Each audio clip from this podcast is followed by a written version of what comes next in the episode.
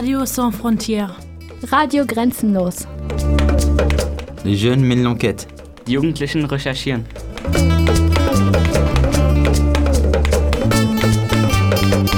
Europa erklärt von Jugendlichen für Jugendliche. L'Europe expliquée par les jeunes pour les jeunes.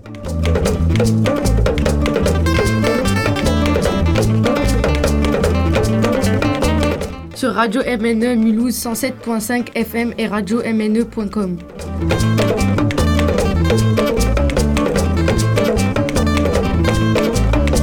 Auf Radio Dreieckland Freiburg 102,3 MHz. Und auf Querfunk Karlsruhe 104,8 MHz.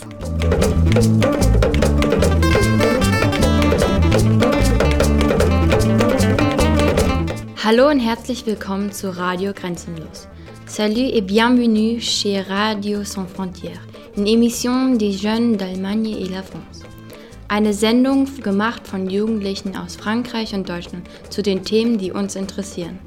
Un projet réalisé par le Radio Dreiecksland. Vous pouvez écouter l'émission sur Radio Dreieckland, Freiburg 102,3 MHz rdl.de, Radio MNE Mulhouse 105.5 FM, Radio MNE.com. Querfunk Karlsruhe. Die Sendung läuft auf Querfunk am Donnerstag, den 11. Juni um 16 Uhr und auf Freies Radio Wiesenthal Schopfheim 104.5 MHz. Die Themen in der Sendung wurden schon vor fünf Monaten, also vor der Corona-Krise, bestimmt. Wir haben folgende Themen ausgesucht. Rassismus, Polizeigewalt, Veganismus und Landwirtschaft sowie Corona, welches neu dazugekommen ist.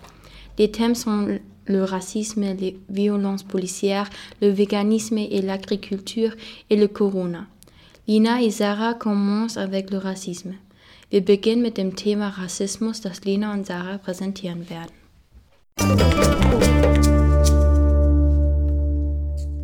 Hallo und herzlich willkommen. Unser Thema heute ist Rassismus und Islamfeindlichkeit. In Deutschland sowie in anderen Ländern ist das Thema Rassismus selbst im 21. Jahrhundert ein großes Problem. Vor zwei Wochen wurde in den Vereinigten Staaten ein unschuldiger Mann, George Floyd, von einem Polizisten wegen seiner Hautfarbe ermordet. Dies sorgt für weltweite Proteste mit dem Ziel, dass Menschen mit unterschiedlichen Hautfarben gleich behandelt werden sollen und mit dem Hashtag Black Lives Matter wird auch in den sozialen Medien protestiert.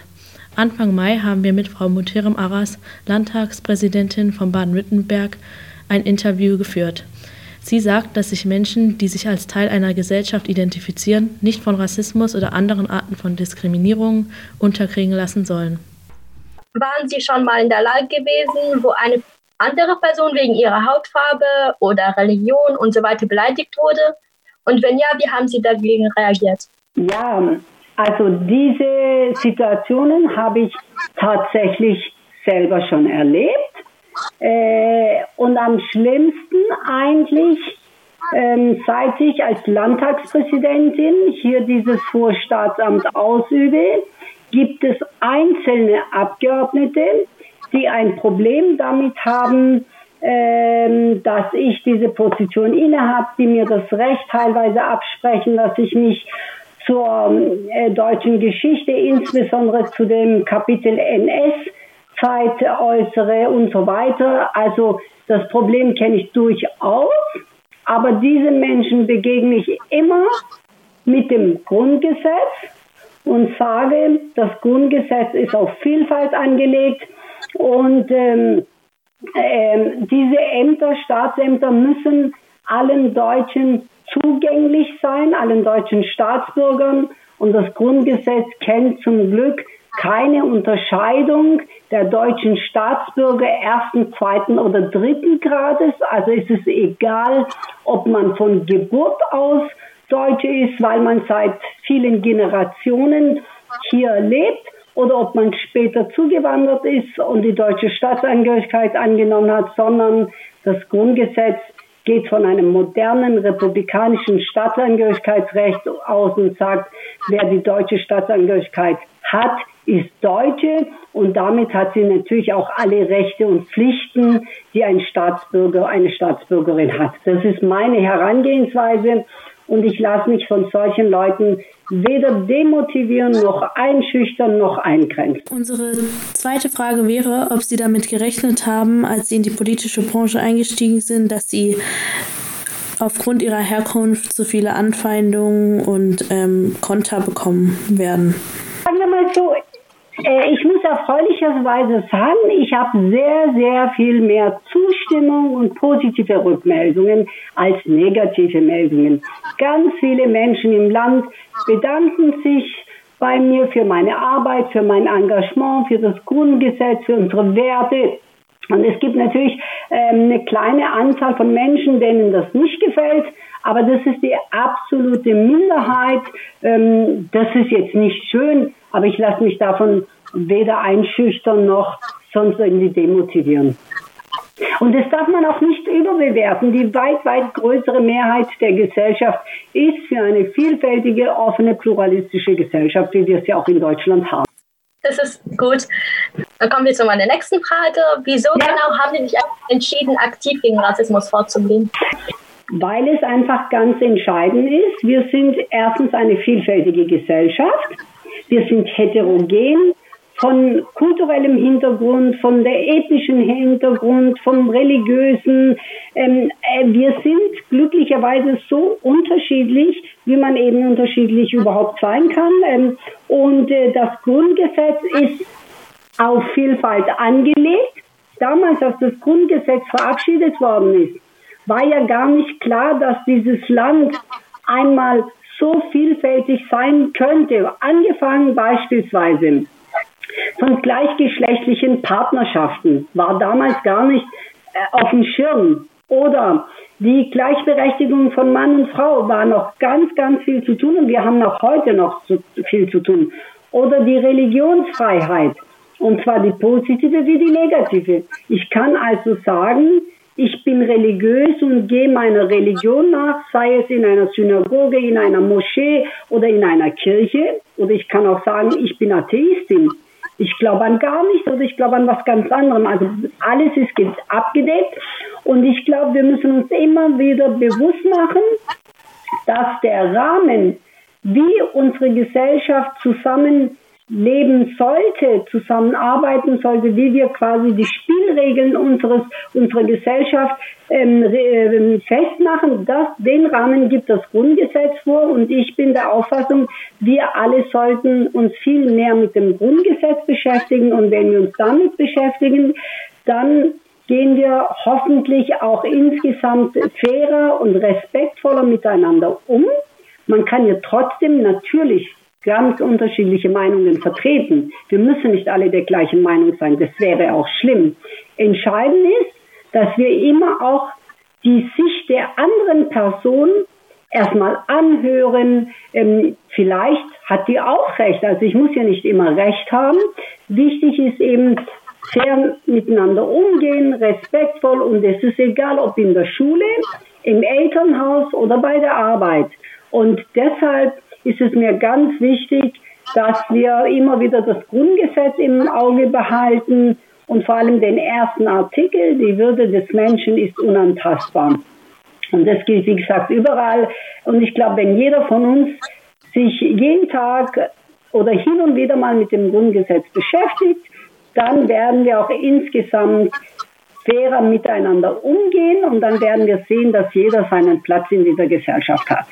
Ich hätte noch eine Frage und zwar, ob Sie das Gefühl haben, dass man irgendwann gegen so Rassismus oder Islamfeindlichkeit oder alle anderen Arten der Diskriminierung abgehärtet ist, wenn man das so sagen kann? Also ich glaube, ähm, natürlich ist es nie schön, wenn man ausgegrenzt oder diskriminiert wird. Und zwar egal, ob jetzt wegen seinem Geschlecht oder Hautfarbe, Religion, was auch immer. Das ist nicht schön. Und das darf man sich auch nicht gefallen lassen.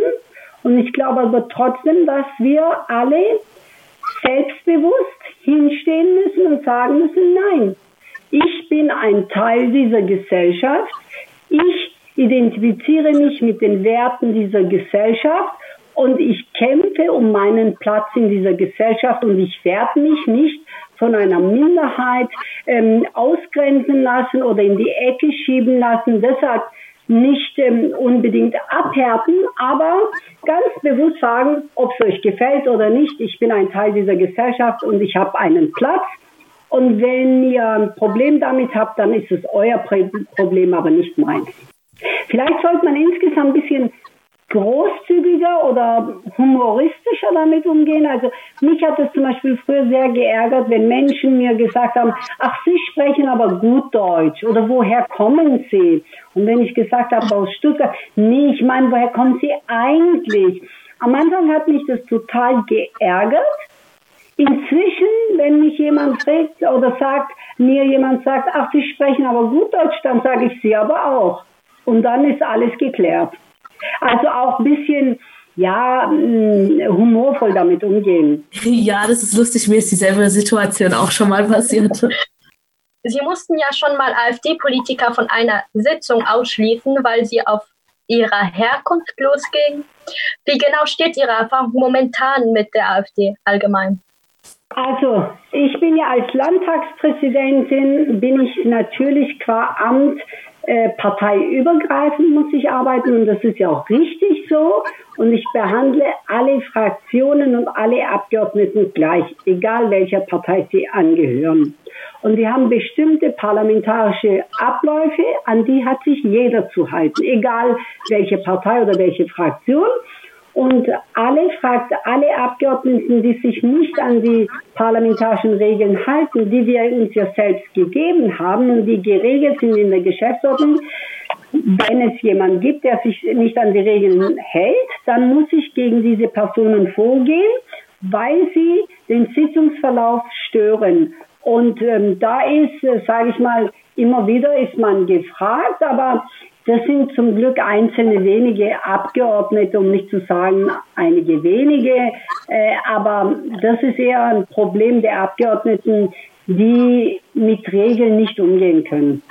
Das ist ja in der Schule nicht anders. In der Schule oder zu Hause gibt es ja auch Tischregeln oder bestimmte Sachen. Da muss ja. einfach jeder, der in diesem Sozialgefüge ist, sich dran halten. Und wer sich nicht dran hält, dann hat man eben Konsequenzen daraus zu ziehen. Und das ist im politischen Betrieb ähnlich.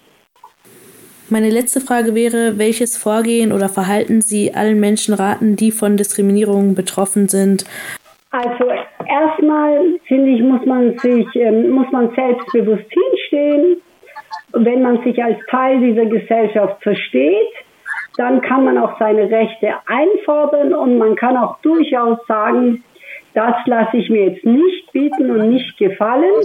Aber mir ist immer wichtig, dass man immer fair und anständig bleibt und dass man auch in seiner Wortwahl, man kann mh, mm, ganz unterschiedlicher Meinung sein, aber immer fair und respektvoll mit dem anderen umgehen, egal was er einen an den Kopf wirft. Ich habe die Haltung oder mh, mm, die Position am, am langen Ende des Tages äh, gewinnt hoffentlich der Anstand.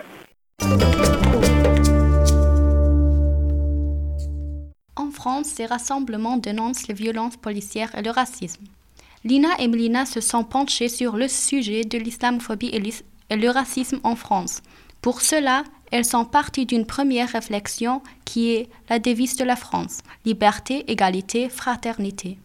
Elles sont allées à la rencontre de passants et passants dans les rues de Mulhouse en février. Pour vous, que signifie la devise française? À votre avis, est-elle respectée alors la devise française de liberté, égalité, fraternité, je dirais qu'elle n'est pas respectée parce que euh, euh, d'un point de vue égalité, on voit qu'il y a beaucoup d'inégalités, ouais, tout simplement, qui sont faites en fonction des classes sociales des gens. Et au niveau de la fraternité aussi, je dirais que pour répondre à la réponse que j'ai donnée avant, euh, on est un pays où il y a énormément de cultures différentes, d'accord?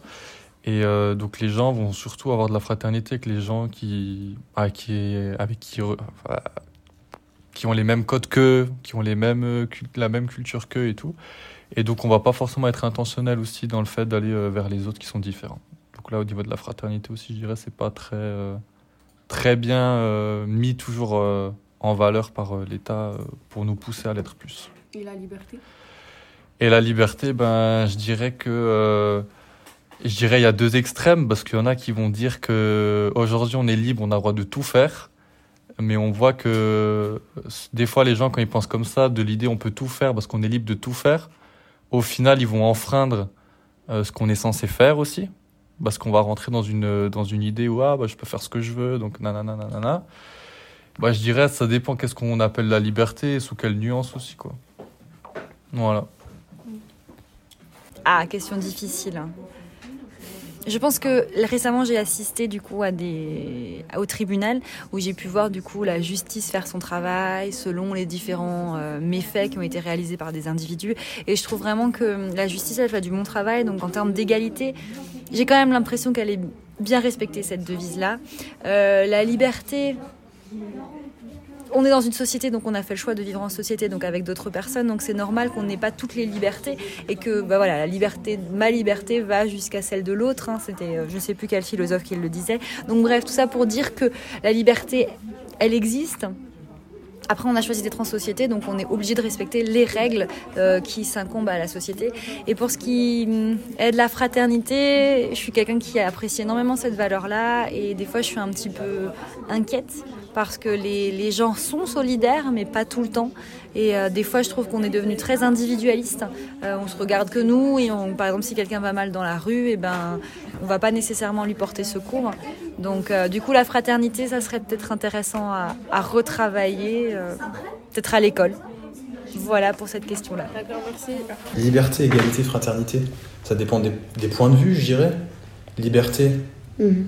Euh, c'est régi par des textes, c'est régi par des lois, mais c'est aussi euh, se poser la question est-ce que je me sens libre? On va partir sur du philosophique là, mais ça dépend. Il suffit de, il faut demander aux gens en fait. Est-ce que vous vous sentez libre? Est-ce que tu te sens libre? Est-ce que vous vous sentez libre? Moi, je me sens relativement libre, libre de mes mouvements, libre de mes choix. En revanche, effectivement, il y a des, des, des textes, des lois qui imposent certaines choses et qui sont parfois un petit peu euh, contraignantes, aliénantes. Par contre, pour revenir encore une fois sur euh, les minorités dans un pays, en France, je pense qu'on euh, peut se poser la question. Est-ce que telle minorité se sent aussi libre, par exemple, que la majorité? Et la fraternité, pensez qu'elle ah, est respectée Encore une fois, c'est du cas par cas, hein. c'est très dur de répondre à cette question.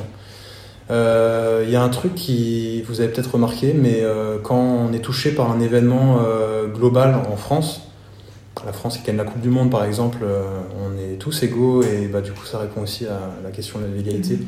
On est tous égaux, on est tous un peu, ouais, frères, on est tous dans cette, cet élan de fraternité. Un attentat, par exemple, un mhm. attentat. Le problème de l'attentat, c'est que y a, ça a un double effet.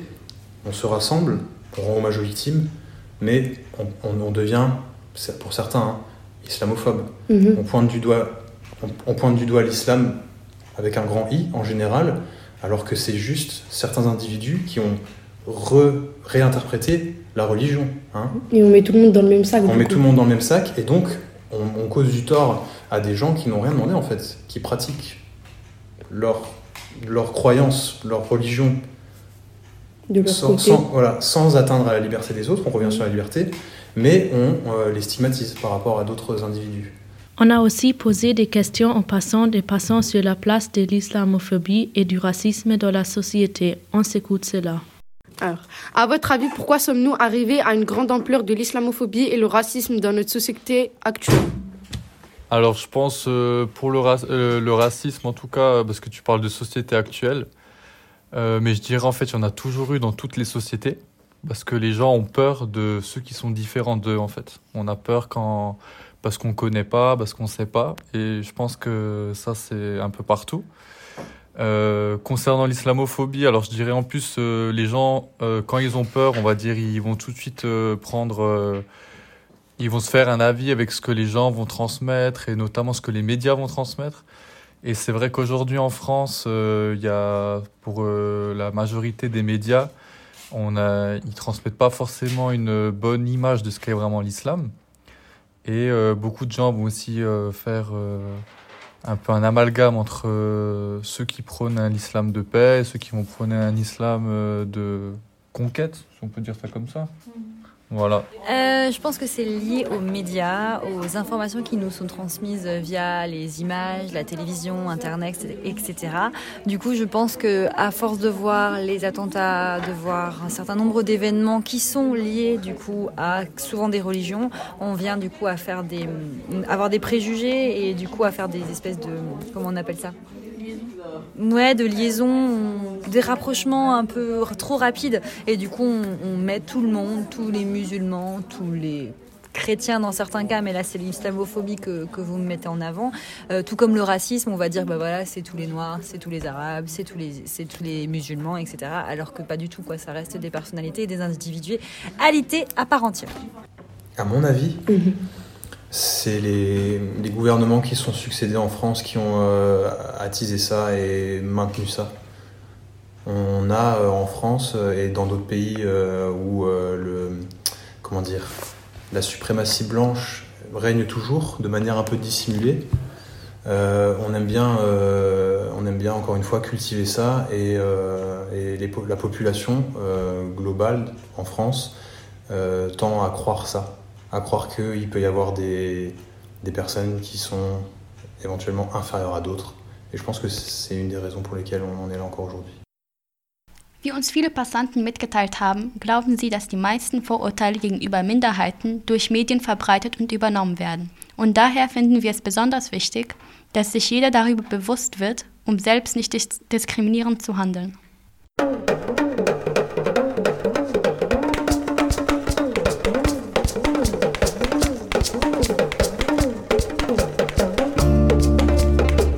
Radio sans frontières. Radio grenzenlos.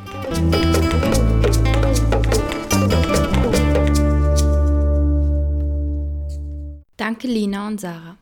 Nun kommen wir zum Thema Polizeigewalt. Polizeigewalt kommt in jedem Land der Erde vor, besonders bei Demonstrationen, jedoch auch in Einzelfällen wegen Rassismus, wie man vor kurzem in der USA gesehen hat. Um die Frage zu klären, was Polizeigewalt ist, haben wir Laila Abdul Rahman interviewt. Sie forscht an der Uni Bochum zu Körperverletzungen im Amt durch Polizeibeamte, kurz Queerpol. Meine erste Frage war, könnten Sie Polizeigewalt definieren? Ja, also rechtlich betrachtet ist es so, dass die Polizei natürlich Gewalt anwenden darf. Das heißt, der Begriff Polizeigewalt ist äh, noch nicht ganz klar äh, definiert sondern ähm, es ist immer die Frage, ob die Gewalt, die die Polizei anwendet, rechtmäßig oder rechtswidrig ist. Und was die Polizei darf, das ist gesetzlich äh, definiert. Und zum Beispiel in Paragraph 340 äh, Strafgesetzbuch steht, dass die Körperverletzung im Amt eben rechtswidrig ist. Das bedeutet, wenn die Polizei Gewalt anwendet, äh, die nicht vom Gesetz vorgesehen ist oder wenn die Gewalt unverhältnismäßig ist. Wo ist der Wendepunkt zwischen gerechtfertigter Gewalt und ungerechtfertigter Gewalt durch die mhm. Polizei? Mhm. Ja, das ist teilweise ähm, im Nachhinein immer sehr schwer zu beurteilen. Und grundsätzlich ist der ähm, Grundsatz der Verhältnismäßigkeit maßgeblich. Das bedeutet, die Polizei darf nur so viel Gewalt anwenden, wie unbedingt notwendig ist, um, um eine polizeiliche Maßnahme durchzusetzen. Aber das ist natürlich im Einzelfall manchmal nicht ganz so leicht äh, ja, zu beurteilen. Ist das Verhalten der Polizei bei Auflösung einer Demonstration mit Hilfe von Wasserwerfern und Pfefferspray gerechtfertigt? Also das kommt natürlich auch wieder auf den Einzelfall an. Ähm, wenn eine Demonstration aufgelöst wird und äh, die Teilnehmenden der Aufforderung der Polizei eben nicht nachkommen, ähm, den Platz zu räumen, dann kann es natürlich äh, gerechtfertigt sein, aber das kommt, wie gesagt, immer auf den Einzelfall an. Gibt es noch mildere Mittel, ähm, die Person dort ja, wegzubekommen? Ähm, was sind das vielleicht auch für Personen? Sind da Kinder? Ähm, das muss eben natürlich alles berücksichtigt werden. Wie sehen Sie das Verhalten der Polizei gegen die Aktionen der Gelbwesten? In Frankreich, auf Frankreich bezieht sich das? Ja. Ja, ich muss sagen, ähm, mit der französischen äh, Situation beschäftigen wir uns im Projekt jetzt natürlich nicht direkt. Ähm, ich kann aber so von außen, äh, sage ich mal, sagen, dass man da eher schon ein rabiateres äh, Vorgehen oder ein heftigeres Vorgehen sieht, als es vielleicht in, in Deutschland der Fall wäre. Woran liegt es, dass Polizisten vor Gericht glaubwürdiger sind als Opfer? Ja, das hat natürlich viele Gründe. Ich denke, der Hauptgrund ist, äh, dass Polizisten und Polizistinnen geübte Zeugen vor Gericht sind. Das heißt, sie sind sehr häufig dort und vor allen Dingen aber auch in einer anderen Rolle. Das heißt, häufig sind sie dort als äh, Zeugen geladen, um über andere Sachverhalte Aussagen zu geben, sodass äh, ja sie auch glaubwürdig erscheinen, weil sie einfach sehr häufig in dieser Situation sind, was vielleicht andere Personen nicht sind. Sie wissen eben, was vor Gericht zählt und was wichtig ist. Und andererseits ist es natürlich auch so, dass ähm, Polizisten und Polizistinnen sehr häufig Einblick ähm, in die äh, ja in die Polizeiprotokolle haben und sich so einfach noch mal besser auf ihre Aussage äh, vorbereiten können. Was kann man gesellschaftlich gegen Polizeigewalt machen? Ich denke, es ist ganz wichtig, äh, dass wir uns bewusst sind, dass Polizeigewalt vorkommt, dass man äh, nicht die Augen verschließt vor der Thematik und äh, gleichzeitig sich aber auch bewusst ist, dass das nicht grundsätzlich bedeutet, die Polizei insgesamt abzulehnen. Und das ist, glaube ich, der erste Schritt, dass wir zu einer differenzierten Betrachtung kommen und vor allen Dingen die Opfer, die Personen, die von Polizeigewalt berichten, auch ernst nehmen und somit das Thema ähm, ja, in den Fokus rücken. Nun wissen wir, wie die Situation in Deutschland ist. Eine Lehrerin und ein Schüler der Schule Collège Kennedy berichten über eigene Erfahrungen. Laila Abdulrahman a expliqué la situation en Allemagne. Inès et Lisea sont allées interviewer une enseignante de leur établissement scolaire sur les manifestations l'année dernière à Mulhouse et la présence des forces de l'ordre pendant ces Je participe à un projet radio intitulé Greensloss. C'est un projet franco-allemand. Nous allons faire une émission où nous allons parler de plusieurs thèmes qui nous interpellent. Euh, notre groupe, le thème qui nous interpelle, c'est les violences policières durant les manifestations. Madame Viter nous a dit que vous participez souvent à des manifestations, c'est donc pour cela que j'aimerais vous interviewer, pour vous poser quelques questions par rapport à ce thème pour euh, étayer notre reportage. Donc euh, tout d'abord, pouvez-vous vous présenter? Bonjour, je m'appelle Madame Meyer, je suis représentante syndicale du SNES FSU et à ce titre, effectivement, en ce moment, nous manifestons beaucoup, notamment contre la réforme des retraites. Avez-vous déjà vu des violences policières durant l'une de vos manifestations? Euh, pas forcément les nôtres, mais plus celles des lycéennes l'an passé, en décembre, euh, quand les lycéens manifestaient contre la réforme des lycées. Euh, effectivement, ils ont été gazés, on leur a envoyé des gaz lacrymogènes, on en a plaqué certains au sol, et j'ai vu aussi des gilets jaunes se faire interpeller assez violemment sachant que les Gilets jaunes n'avaient pas fait de demande d'autorisation de manifester, euh, ce que nous faisons toujours dans notre syndicat, à savoir avant chaque manifestation, nous précisons le lieu, la date, l'heure de la manifestation et le trajet que nous prévoyons de faire. Tant que ça s'est respecté, à Mulhouse en tout cas, nous n'avons pas eu de soucis particuliers euh, vis-à-vis des forces de l'ordre. Ok. Euh, vous êtes pour ou contre la présence des forces de l'ordre durant les manifestations? Il faut savoir qu'en fait, les forces de l'ordre, et c'est pour ça qu'on fait ces demandes 48 euh, heures au minimum à l'avance, les forces de l'ordre sont là pour protéger en réalité le, trajet et les manifestants. Parce que souvent, des véhicules essayent de s'interposer au moment où le, cortège passe, et euh, ce qui pourrait occasionner euh, de graves accidents, voire des morts. Donc, en général, ils nous ouvrent la route et ils sont là en fait pour nous protéger. Par contre, quand euh, la manifestation n'est pas déclarée auprès de la préfecture, euh, ils peuvent recevoir l'ordre d'évacuer et de faire, euh, de demander aux gens de quitter les lieux. Et dans ce cas-là, certains policiers deviennent violents, en tout cas font usage de la force, peut-être de façon un petit peu exagérée par rapport à ce qu'ils pourraient faire. Franchement, ça dépend des personnes qui sont en face de nous. Euh, voilà. Et, puis euh, aussi, évidemment, de la façon dont les gens obtempèrent ou non. Il faut savoir que si on n'obtempère pas, les policiers ont le droit de faire usage de la force. Mais il est évident qu'il faut faire un usage raisonné de la force parce que sinon, la colère devient encore plus forte. C'est les personnes euh, qui manifestent. pour peu que ce soit des jeunes lycéens qui n'ont pas l'habitude de recevoir d'ordre ou de, de réagir face à la police, police ou qui se trouvent agressés simplement par la façon dont on leur parle, euh, ça peut très vite dégénérer. Et dans ce cas-là, c'est contre-productif parce que les jeunes, du coup, vont avoir une très mauvaise image de la police, ce qui n'est pas bon non plus. Et euh, de la même façon, il, voilà, ça va encore aggraver leur colère, qui parfois peut être légitime. Ok. quelles sont les actions des policiers lors des manifestations?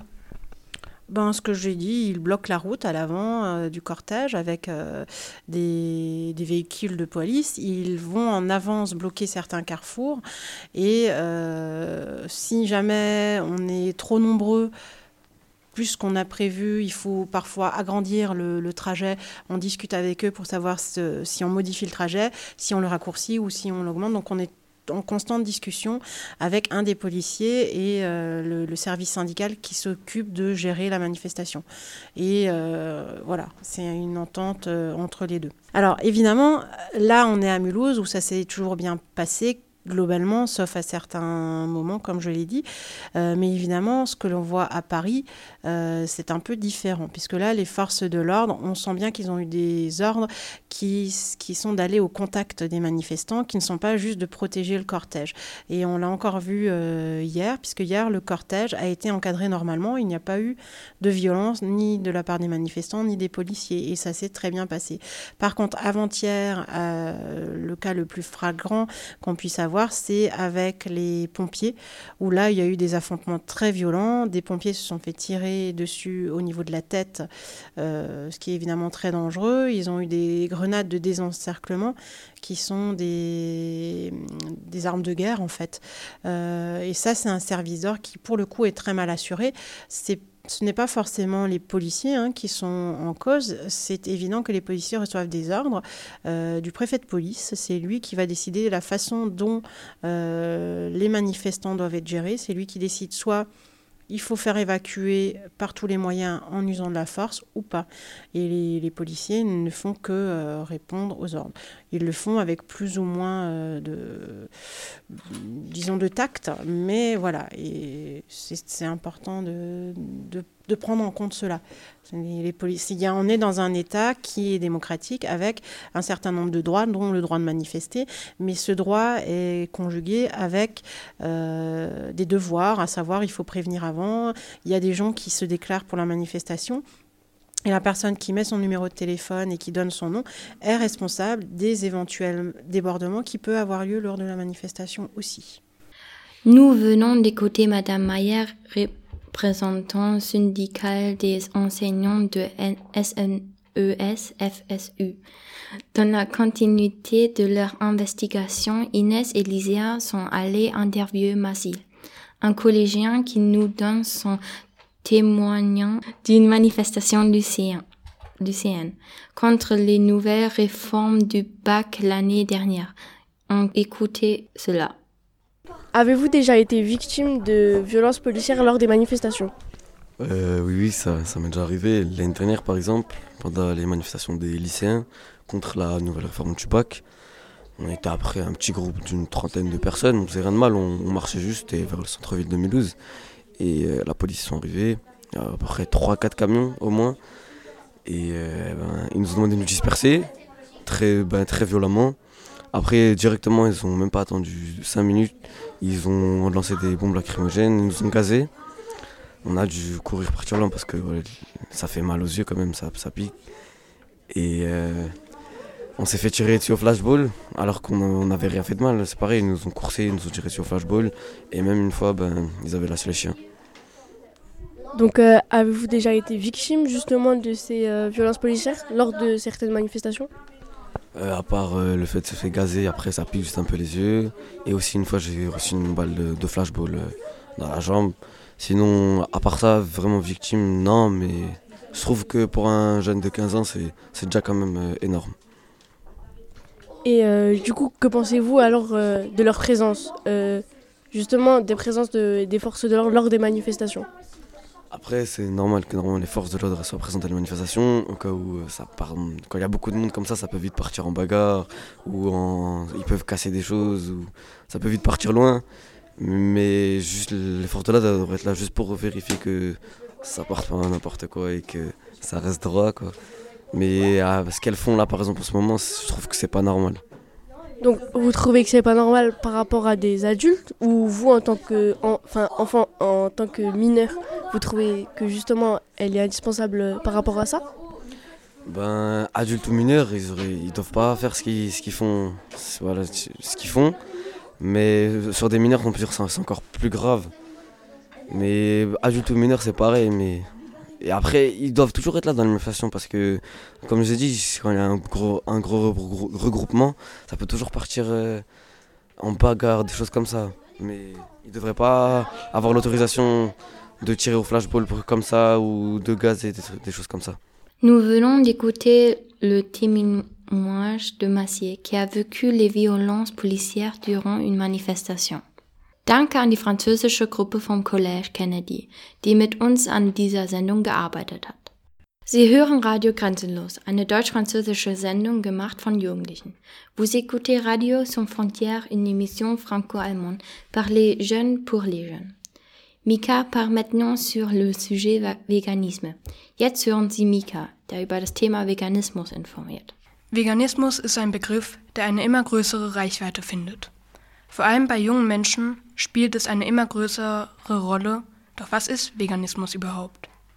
Veganismus ist ein Begriff, der den Verzicht auf alle tierischen Produkte beschreibt. Das bedeutet, als Veganer darf man weder Fleisch noch Milch und ähnliche Produkte konsumieren. Die einen leben vegan, da sie Tieren kein Leid zutun möchten. Die anderen möchten einfach die Umwelt schützen. Was auf jeden Fall klar ist, ist, dass der Veganismus in keinem direkten Zusammenhang zu einer Religion steht. Da durch den veganen Lebensstil viele Folgen entstehen, wird das Thema sehr kontrovers diskutiert. Der Greenpeace-Experte Lasse van Aken klärt auf, welche Folgen ein veganer Lebensstil mit sich bringt und welche Rolle die Religion und Landwirtschaft bei der Thematik trägt. Das Gespräch wurde schon vor über einem Monat aufgenommen, ist aber immer noch extrem aktuell, da andere große Probleme wie die Umweltkrise damit zusammenhängen. Bei Billigfleisch und der damit zusammenhängenden Massentierhaltung werden nicht nur die Tiere schlecht behandelt, sondern es werden vor allem viele Schadstoffe ausgestoßen. Wie genau, erklärt nun Lasse van Aken, der Koordinator für Lebensmittelforschung von Greenpeace. Le véganisme est un terme de plus en plus utilisé. Il joue un, il joue un rôle important, notamment chez les jeunes. Mais que signifie le véganisme? Le véganisme est un terme qui décrit le fait de renoncer à tous les produits d'origine animale. Cela signifie qu'en tant que végétalien, vous n'avez pas le droit de consommer de viande, de lait ou de produits similaires. Certaines personnes sont végétaliens parce qu'elles ne veulent pas nuire aux animaux. D'autres veulent simplement protéger l'environnement. Puisqu'il y a de nombreuses conséquences dans un monde de vie végétalien, le sujet est très controverse. L'expert de Greenpeace, Lasse van Aken, explique les conséquences d'un monde de vie végétalien. Le rôle que joue la politique et l'agriculture dans ce domaine. La conversation a été ajoutée il y a plus d'un mois, mais elle est toujours extrêmement actuelle car d'autres problèmes tels que la crise environnementale sont liés à ce thème. Avec la viande bon marché et l'élevage industriel associé, non seulement les animaux sont maltraités, mais surtout de nombreux polluants sont émis. Lasse van Aken, coordinateur de la recherche alimentaire de Greenpeace, explique comment exactement. Heute Interview Landwirtschaft machen. Kann man durch einen veganen Lebensstil die Umwelt schützen? Ja, das kann man auf jeden Fall. Also man kann viele Dinge tun, um die Umwelt zu schützen und man kann eben auch bei der Ernährung anfangen. Man kann ganz pauschal sagen, dass äh, tierische Produkte, also Fleisch und Milchprodukte, einen höheren Treibhausgasausstoß haben als Gemüse und Obst. Es gibt immer Ausnahmen. Also die Tomate, die im Gewächshaus im Winter aufgezogen wurde, die hat auch eine schlechte CO2-Bilanz. Aber wenn man saisonal, regional isst und nicht so viel Fleisch und Milchprodukte isst, dann tut man sehr viel für das Klima, aber tatsächlich auch für die Biodiversität oder auch für den Schutz des Grundwassers. In einem Greenpeace-Artikel stand, Billigfleisch kostet Zukunft. Was ist damit genau gemeint? Das Fleisch, was wir im Supermarkt kaufen können, ist ja oft sehr billig. Deswegen heißt es auch Billigfleisch. Die sogenannten externalisierten Kosten sind da aber nicht drin. Externalisierte Kosten sind zum Beispiel Treibhausgasemissionen oder dass ganz viele Insekten sterben bei der Futtermittelproduktion, weil die auf diesen großen Feldern voller Monokulturen ähm, keine Nahrung und letzten Endes kein Zuhause mehr haben. Und auch die Grundwasserbelastung, das kostet Geld und das zahlt die Gesellschaft, das zahlt die Allgemeinheit. Und deswegen ist Billigfleisch viel zu billig und kommt uns teuer zu stehen. Und was sollen dann Fleischkonsumenten tun, um die Umwelt besser zu schützen? Also gerade in Deutschland ist es so, dass wir viel zu viel Fleisch essen. Über ein Kilo isst jeder von uns im Durchschnitt jede Woche. Das ist ganz schön viel. Das ist auch viel mehr, als die Deutsche Gesellschaft für Ernährung empfiehlt, aus gesundheitlichen Gründen. Das heißt, jeder sollte etwas weniger essen. Das wäre das Erste und das ist auch das Wichtige. Und dann könnte man auch noch ziemlich viel bewegen, indem man, ich sage jetzt mal pauschal, besseres Fleisch isst. Also Fleisch, was aus artgerechter Tierhaltung stammt. Das heißt, dass die Tiere ihren normalen, normales Artverhalten nachgehen konnten, dass sie nicht leiden mussten. Und das heißt, dass die Menschen, die Fleisch essen wollen, die müssen etwas mehr Geld dafür ausgeben. Genau, Sie haben ja gerade schon ein bisschen angesprochen, was die Landwirten dafür tun können. Und was für Folgen gibt es denn sonst noch für die Landwirten, wenn die Menschen vegan leben? Also es, wenn jetzt alle Menschen vegan leben würden, das ist ja, das ist ja eine, eine Utopie, das ist ja sehr unwahrscheinlich. Aktuell leben, je nach Datenquelle, leben circa 5, 6, 7 Prozent der Menschen in Deutschland vegetarisch und vielleicht ungefähr ein, zwei Prozent leben vegan. Das heißt, wir bei Greenpeace orientieren uns auch dahingehend, dass wir versuchen, dass der Fleischkonsum zurückgeht. Jeder, der sich vegan oder vegetarisch ernährt, ähm, trägt sehr viel dazu bei, dass es der Umwelt besser geht. Entscheidend ist aber tatsächlich, dass die Leute, die sehr viel Fleisch essen, und das sind leider die meisten in Deutschland und in Europa, dass die deutlich weniger essen. Und was können Landwirten tun, um einen veganen Lebensstil zu unterstützen? Ja, das kann man nicht nur auf die Landwirte beziehen. Tatsächlich gestaltet die Politik hier auch sehr viel mit. Eine Sache, die wir eben sehen, ist, dass sehr viel Fleisch, was wir in Deutschland produzieren, exportiert wird. Allein beim Schweinefleisch reden wir hier über rund äh, drei Millionen Tonnen Fleisch, die jedes Jahr exportiert werden. Das heißt, sie werden irgendwo anders hin in andere Länder verkauft. Das heißt, die Politik müsste mit den Fördermitteln, die sie hat, ja, die Politik verteilt jedes Jahr rund sechs Milliarden Euro in Deutschland an die Landwirte, kann sie eben Vorgaben machen, dass beispielsweise die Landwirte, die weniger Tiere halten, die weniger Fleisch produzieren, dass die dafür einen Bonus bekommen, weil sie damit eben auch die Umwelt schonen. Das heißt, es liegt gar nicht so sehr an den Landwirten selbst, weniger Fleisch zu produzieren. Das kann jeder Landwirt oder jede Landwirtin für sich selbst entscheiden. Und das würden wir auch empfehlen als Greenpeace, dass sich Betriebe möglichst breit aufstellen, dass sie ein bisschen Tierhaltung haben, dass sie ähm, Ackerbau betreiben, dass sie vielleicht auch Obstplantagen haben. Das heißt, wenn mal eine Krise ist, wie jetzt bei Corona, dass dann nicht gleich alles brach fällt. Was wir sehen, ist in der EU, dass es immer weniger Landwirte gibt, die immer größere Felder bewirtschaften und sich auf ein oder zwei Ackerfrüchte spezialisieren. Und wenn dann eine Krise diese Ackerfrüchte ja zerstört, dann ist auch gleich der Betrieb in Gefahr. Das heißt, wir empfehlen den Landwirten, sich breit aufzustellen. In verschiedenen sozialen Medien haben Sie ja auf Julia Klöckners Du entscheidest Kampagne reagiert und sie schiebt die Schuld nur auf die Verbraucher. Wer trägt denn sonst noch die Schuld? Frau Klöckner, das ist die Bundeslandwirtschaftsministerin, hat ähm, sehr viel Geld in eine Werbekampagne investiert, die besagt, dass die Verbraucher, Verbraucherinnen an der Kasse, an der Supermarktkasse entscheiden, wie es den Tieren geht. Und das halten wir für fatal, weil jeder hat natürlich auch eine Rolle, in dem er oder sie sich entscheidet, Fleisch aus guter Haltung zu kaufen. Aber Frau Klöckner schafft noch nicht mal die Grundlage, die da nämlich wäre Transparenz. Also die Verbraucher können im Supermarkt nicht erkennen oder nur schwer erkennen, wie die Tiere aufgewachsen sind. Auch können die Verbraucher nicht davon ausgehen, gerade beim Schweinefleisch, dass dieses Fleisch nach Tierschutzgesetzvorgaben hergestellt wurde. Und das ist die Aufgabe der, der Politik, der Bundesregierung, das sicherzustellen. es ist tatsächlich Uraufgabe der Politik, mit Fördermitteln, also mit Anreizen, mit finanziellen Anreizen und mit Gesetzen oder dem Ordnungsrecht die Leitplanken zu setzen, in der die Landwirtschaft zu agieren hat. Und das hat sie nicht getan. Deswegen finden wir es fatal, dass jetzt den Verbrauchern pauschal die Schuld in die Schuhe geschoben wird und damit letzten Endes Frau Klöckner nur von, ihren, von ihrer eigenen Untätigkeit ablenken möchte. Zusammenfassend kann man sagen, dass Veganismus einen sehr großen Beitrag zur Lösung der Umweltkrise mit sich bringt. Auch schon eine Minderung des Fleischkonsums würde sehr viel bringen und wäre auch einfacher und realistischer für jeden als eine komplette Lebensumstellung zum Veganismus. Zudem wird den Landwirten empfohlen, sich möglichst breit aufzustellen, um Krisen zu umgehen. Aus dem Interview kann man auch entnehmen, dass die Politik eine wesentliche Rolle trägt. Diese Rolle wird aber nicht immer allzu ernst genommen und gerne auf die Verbraucher und Konsumenten geschoben. En résumé, on peut dire que le véganisme contribuait énormément à résoudre la crise environnementale.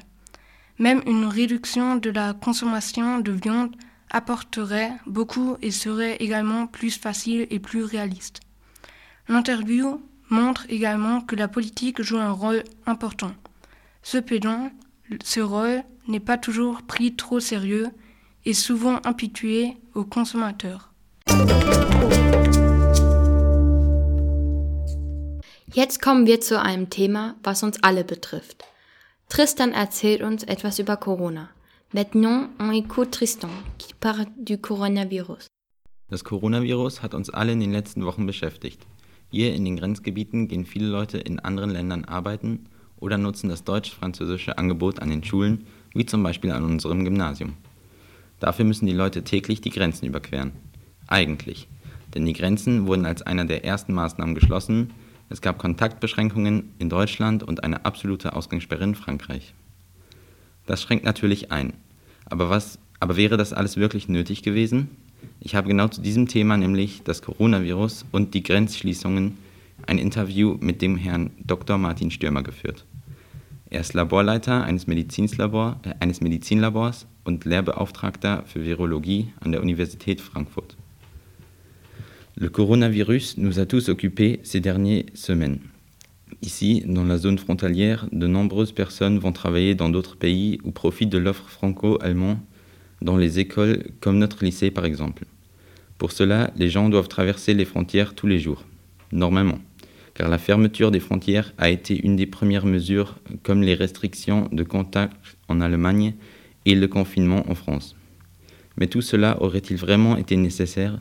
J'ai interviewé Monsieur Dr Martin Stürmer sur ce sujet précis, à savoir le coronavirus et la fermeture des frontières. Il est directeur de laboratoire et maître de conférences en virologie à l'Université de Francfort. Gibt es neue Erkenntnisse zur Verbreitung des Viruses? Ja, es äh, gibt relativ neue Erkenntnisse, dass das Virus sich nicht ausschließlich nur über Tröpfcheninfektionen überträgt, sondern dass auch Aerosole einen entscheidenden Beitrag zur Übertragung darstellen. Aerosole sind extrem kleine Tröpfchen, die sich äh, anders als die normalen Tröpfchen in der Luft viel länger halten können, was problematisch ist in geschlossenen Räumen. Und äh, da haben wir jetzt auch diverse Fälle gesehen, die sich höchstwahrscheinlich auch auf Übertragung durch Aerosole ähm, zurückführen lassen. Dann wäre die zweite Frage, welche Auswirkungen hat der Virus auf den Menschen? Ja, die Auswirkungen des Virus auf den Menschen sind vielfältig. Jetzt rein aus virologischer Sicht äh, ist es ja so, dass ähm, in einigen Fällen äh, es zu einer schweren Lungenentzündung äh, kommen kann durch die Infektion, die letztendlich auch zum Tode führt. Ähm, bei vielen ist die Infektion relativ harmlos, ähnelt der bekannten, den bekannten Erkältungskrankheiten. Ähm, aber wir kennen das Virus erst seit knapp einem halben Jahr und können noch nicht abschätzen, wie vollumfänglich wirklich der ganze Körper involviert ist. Es gibt Hinweise, dass auch die Niere, die Leber, das Herz, möglicherweise das zentrale Nervensystem und das Gehirn neben der Lunge befallen sein können. Die Gefäße ähm, sind äh, betroffen und über Langzeitnebenwirkungen können wir noch gar nichts sagen. Insofern ist das kein harmloses Virus, sondern hat durchaus das Potenzial, äh, im ganzen Körper möglicherweise Schäden anrichten zu können. Warum denken Sie, wurden die Grenzen damals geschlossen? Ja, ich glaube, die Grenzschließungen äh, waren äh, neben vielen anderen Mechanismen einfach der Versuch, möglichst wenig Bewegung in den einzelnen Ländern zuzulassen. Ähm, ein respiratorischer Erreger überträgt sich ja dadurch, dass es zu einem relativ engen Mensch-zu-Mensch-Kontakt kommt. Und je mehr man die Kontakte reduziert, umso mehr Möglichkeiten entzieht man dem Virus letztendlich sich zu verbreiten. Und ähm, ja, die Grenzschließungen waren sicherlich eine der ähm, vielen Maßnahmen, wo man äh, sich überlegt hat, dass man da zusätzliche ähm, Kontaktmöglichkeiten eben einfach unterbindet. Bringt es heute noch was, die Grenzen geschlossen zu halten? Ja, das äh, grundsätzlich ist immer die Frage, was, was will man mit der Grenzschließung erreichen? Wie gesagt, die Kontaktreduktion ist das eine. Wenn man sich natürlich anschaut, äh, wie die Infektionslevel auf den, in den verschiedenen Ländern sind, dann sind die doch insgesamt alle sehr ähnlich. Insofern kann man darüber diskutieren, ob äh, eine Grenzschließung überhaupt sinnvoll gewesen wäre zu der damaligen Zeit. Und äh, die Grenzen jetzt wieder zu öffnen, äh, ist halt auch wieder ein weiterer Schritt der Lockerungen die natürlich auch immer Potenzial beinhaltet, unabhängig davon, welche Maßnahme man betrachtet, aber das Potenzial beinhaltet, dass es wieder zu einem Anstieg der Neuinfektion kommen kann. Das muss jetzt nicht ursächlich rein die Grenzöffnung sein, aber dadurch, dass relativ viele Maßnahmen parallel äh, wieder zurückgenommen worden sind, die uns in diesen guten Zustand gebracht haben, besteht natürlich trotzdem die Möglichkeit, dass durch einen äh, jetzt wieder auf ähm, oder, oder ein äh, neu startenden äh, grenzübergreifenden Verkehr, auch gerade in der Urlaubszeit, es an Urlaubsorten zu äh, Neuinfektionen kommen kann. Jetzt ist es ja so, dass in Frankreich wochenlang, sogar monatelang eine Ausgangssperre vorgelegen hat. Und ähm, meine Frage dazu wäre jetzt, ob Sie das für sinnvoll halten oder ob man es vielleicht eher wie in Deutschland hätte machen sollen. Nein, ich glaube, die, die generell die Möglichkeit, ähm, Kontakte zu vermeiden, in, in, welcher Form auch immer, ist absolut sinnvoll gewesen. Äh, die Ausgangssperre, die absolute Ausgangssperre ist sicherlich ähm, somit der härteste Weg, den man gehen kann. Ähm, letztendlich hat man gesehen in Deutschland, dass die Kontaktsperre auch gereicht hat. Jetzt ist es natürlich immer schwierig, über, über die Situation in anderen Ländern zu ähm, spekulieren, ob das vielleicht gereicht hätte im Nachhinein. Ähm, wichtig war es, ähm, die, die Kontakte auf das Minimum zu reduzieren. Ähm, sicherlich ähm, zeigt das Beispiel Deutschland, dass es mit einer Kontaktsperre vielleicht auch in Frankreich funktioniert hätte. Dann kommen wir auch schon zur letzten Frage. Äh, wie wahrscheinlich ist es, dass der Virus ein weiteres Mal ausbricht, gerade mit den jetzigen Protesten in Berlin, aber auch Freiburg? Ja, es ist äh, durchaus ein, ein Potenzial da, dass es zu einem zweiten größeren Ausbruchsgeschehen kommt. Äh, wir sind aktuell in der günstigen Situation, dass wir flächendeckend relativ wenig Neuinfektionen haben, dass es im Augenblick nur punktuell zu größeren Ausbruchsgeschehen kommt, äh, wie in Leer, wie in Frankfurt, wie in Göttingen. Ähm, aber gerade solche Massenveranstaltungen wie am Wochenende in Berlin, wo, wo tausende Menschen ähm, auf engstem Raume zusammen sind, ungeschützt, ohne Maske sich aufhalten, zwar im Freien, aber letztendlich ist das, wenn dort ein, ein, ein Infektionsgeschehen stattgefunden hat, wahrscheinlich auch nicht mal zurückzuverfolgen, wer alles daran teilgenommen hat. Also das finde ich sehr bedenklich. Und da besteht durchaus ein Potenzial, dass es zu einer zweiten, durchaus kräftigen Welle kommen könnte. Wie Herr Stürmer gerade schon gesagt hat, kann es durchaus zu einer zweiten Infektionswelle kommen. Es gibt jetzt schon punktuell an verschiedenen Orten Neuinfektionen und deswegen sind Maßnahmen wie die Grenzschließung oder die Kontaktbeschränkung zwar nervig, aber sinnvoll, um eine weitere Masseninfektion wie im Elsass zu, zu vermeiden. Wir hoffen natürlich, dass alles so bald wie möglich beim Alten ist und wir uneingeschränkt in den Alltag zurückkehren können. Comme M. Stürmer vient de le dire, il est tout à fait possible qu'une deuxième vague d'infections se produise. Il y a déjà de nouvelles infections en divers endroits et c'est pourquoi des mesures telles que la fermeture des frontières ou la restriction des contacts, bien qu'ennuyeuses, sont judicieuses afin d'éviter une nouvelle infection massive comme en Alsace. Bien sûr, nous espérons que tout reviendra à la normale le plus vite possible et que nous pourrons re reprendre notre vie quotidienne. Wir hoffen, Ihnen hat die Sendung gefallen und die Themen Rassismus, Polizeigewalt, Veganismus und Corona haben Sie interessiert. J'espère que vous avez aimé l'émission sur les sujets racisme, les violences policières, véganisme et le corona. Vous trouvez l'émission sur rdl.de. Sie können die Sendung auf rdl.de nachhören. Bonne journée et au revoir. Schönen Tag und auf Wiedersehen.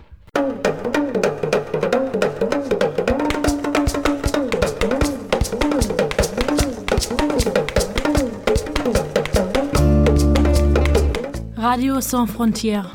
Radio Grenzenlos. Les jeunes mènent l'enquête. Die Jugendlichen recherchieren.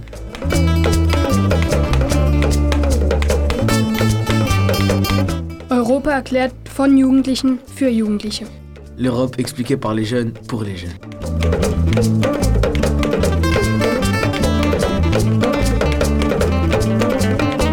Sur Radio MNE Mulhouse 107.5 FM et radio MNE.com.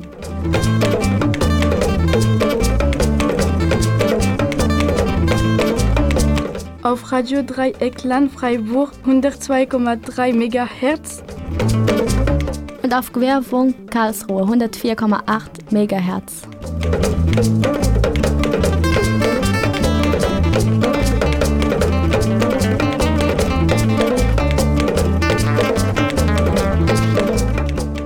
Radio Grenzenlos. Radio Sans Frontières. Dieses Projekt wird mit Mitteln aus dem Interreg-Programm der Europäischen Union kofinanziert. Ce projet est cofinancé avec l'aide du programme Interreg de l'Union européenne.